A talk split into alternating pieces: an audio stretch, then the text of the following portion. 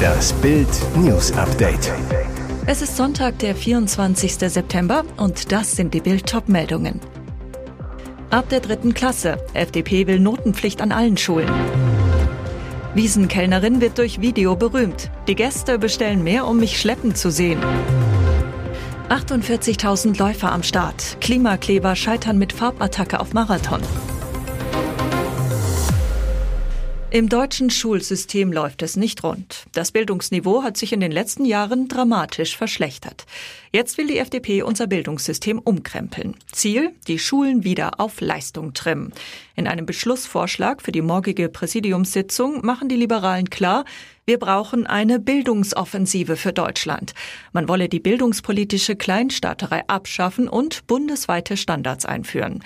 Herzstück des neuen Bildungsplans der FDP, verpflichtende und vergleichbare Schulnoten in ganz Deutschland, spätestens ab der dritten Klasse. Begründung, wer Schulnoten abschaffen will, nimmt Schülerinnen und Schülern Erfolgserlebnisse, Leistungsanreize und Möglichkeiten zur Selbsteinschätzung.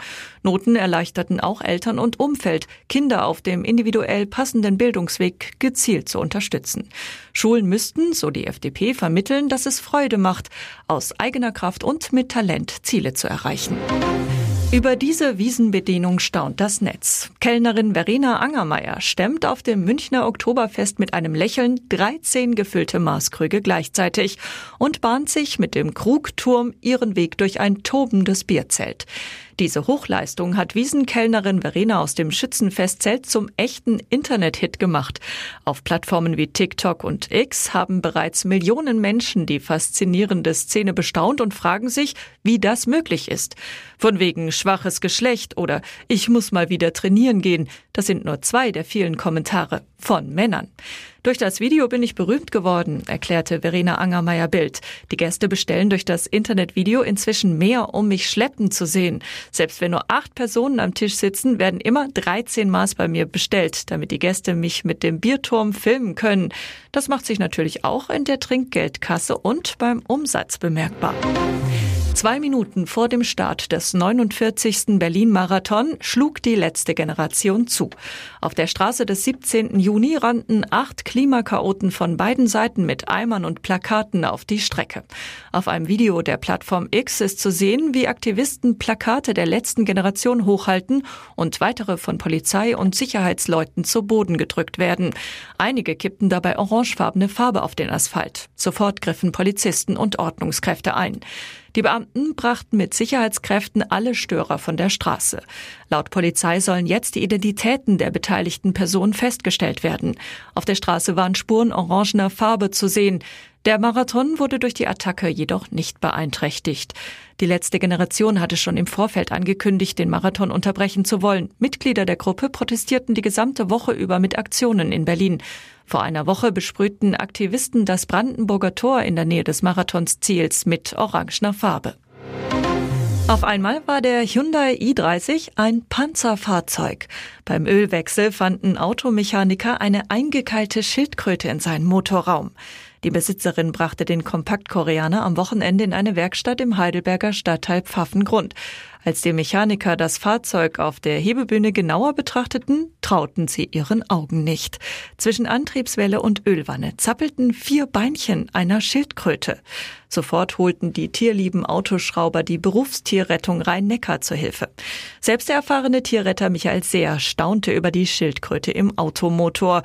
So etwas habe ich auch noch nie erlebt. Dann die knifflige Rettungsaktion. Die Mechaniker mussten erstmal die ganzen Blechteile rund um die Schildkröte vorsichtig abmontieren, dann mit einer Brechstange den Motorblock zur Seite drücken. Erst dann hatte ich genügend Spielraum, um das arme Tier herauszuholen, so sehr zu Bild. Die Rettung kam wohl in letzter Sekunde. Sehr die Schildkröte war am Schwanz und am Panzer verletzt. Zudem hatten sich schon Fliegeneier in ihre Wunden eingenistet. Lange hätte es die Arme in dieser misslichen Lage wohl nicht mehr überlebt. Doch wie kommt eine Schildkröte ins Auto? Sehr vermutet, sie muss wohl ausgebüxt oder ausgesetzt worden sein. Dann hat sie es offenbar irgendwie geschafft, mit ihren kurzen Beinchen in den Unterboden des Fahrzeugs zu krabbeln und ist wohl dann beim Anlassen tiefer in den Motor gerutscht und dort stecken geblieben.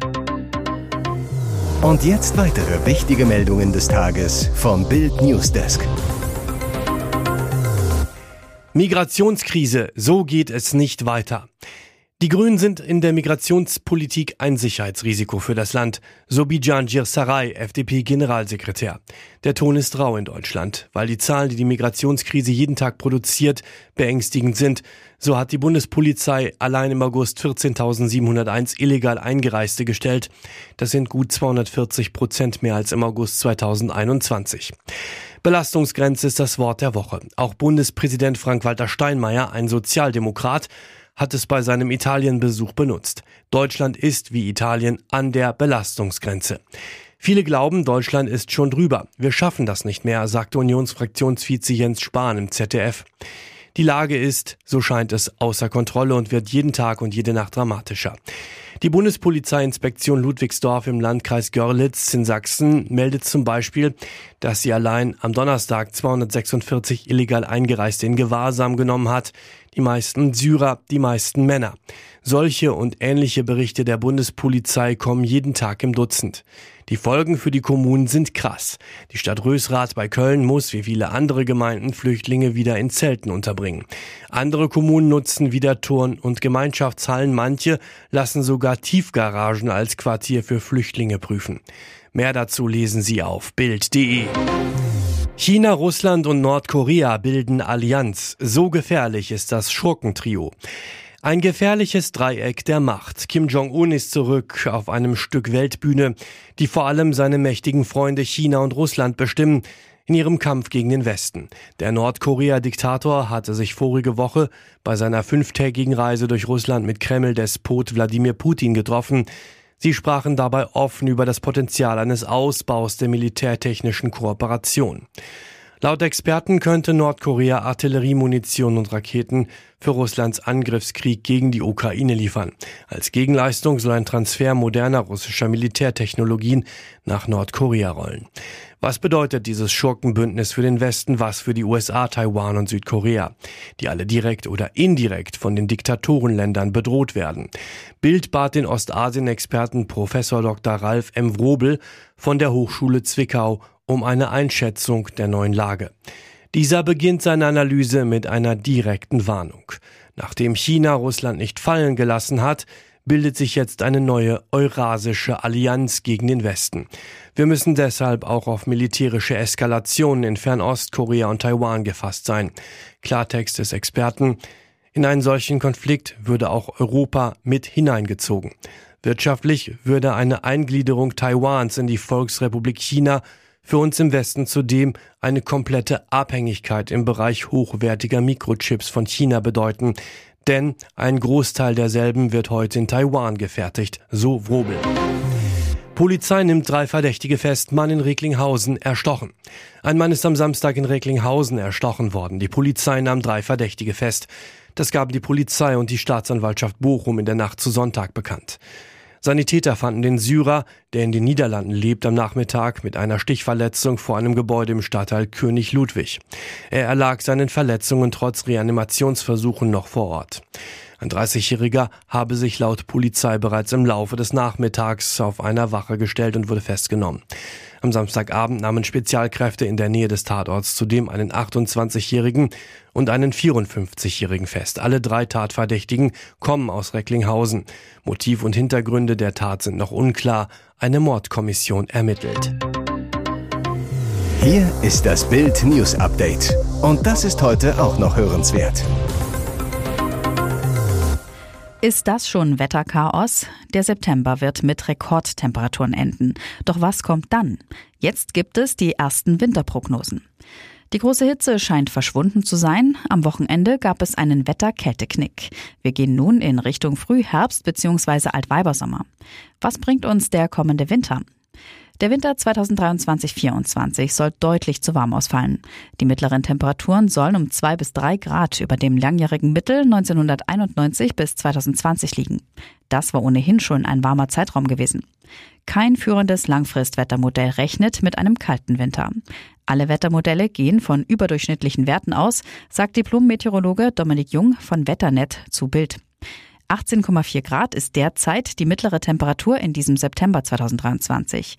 Der bisher wärmste September brachte eine mittlere Temperatur von 16,9 Grad. Wetterexperte Jung. Diesen Wert haben wir derzeit buchstäblich pulverisiert. Er wurde gleich zweimal gemessen, 2006 und 2016. Der September 2023 macht einen auf Sommer und der Sommer ist noch nicht vorbei. Und nächste Woche geht es weiter. Das Altweibersommerhoch könnte dann in der gesamten nächsten Wetterwoche bei uns bleiben und 20 bis 25 Grad bringen. Regional sogar bis zu 27 oder 28 Grad und das in den letzten Septembertagen. Cora Schumacher, die Scheidung war meine Stunde Null. Cora Schumacher wurde als Kind meist für einen Jungen gehalten. Vielleicht sei sie deshalb oft drüber, was Make-up und Oberweite angeht, sagt die Ex-Frau von Ralf Schumacher. Und plötzlich ergibt alles einen Sinn. Als Kind sah Cora Caroline Brinkmann, aus der im Oktober 2001 Cora Schumacher wurde, wie ein Junge aus. Meine Mutter hatte sich so sehr einen Benjamin gewünscht. Ich bekam einen John Lennon Haarschnitt, trug Latzhose, Hosenträger, Kniestrümpfe und flitzte mit meinem roten Ketka umher. Vorne drauf stand die Nummer 1, erzählt Cora Bild. Ich spielte lieber mit Matchbox-Autos als mit Barbie-Puppen. Meine Leidenschaft für die Formel 1 war vorgezeichnet. Auch weil meine Eltern mehrere Tankstellen gepachtet hatten und ich mit Autos und dem Geruch nach Benzin aufgewachsen bin. Ihren späteren Mann, Ralf Schumacher, der kleine Bruder von Formel-1-Legende Michael Schumacher, kennt sie seit ihrer Teenagerzeit. 1999 präsentierte er sie der Öffentlichkeit als seine Partnerin. Kurz vor der Geburt ihres Sohnes David heirateten sie. Die kirchliche Hochzeit im September 2002 wurde in Österreich, der Wahlheimat des Paares, groß gefeiert.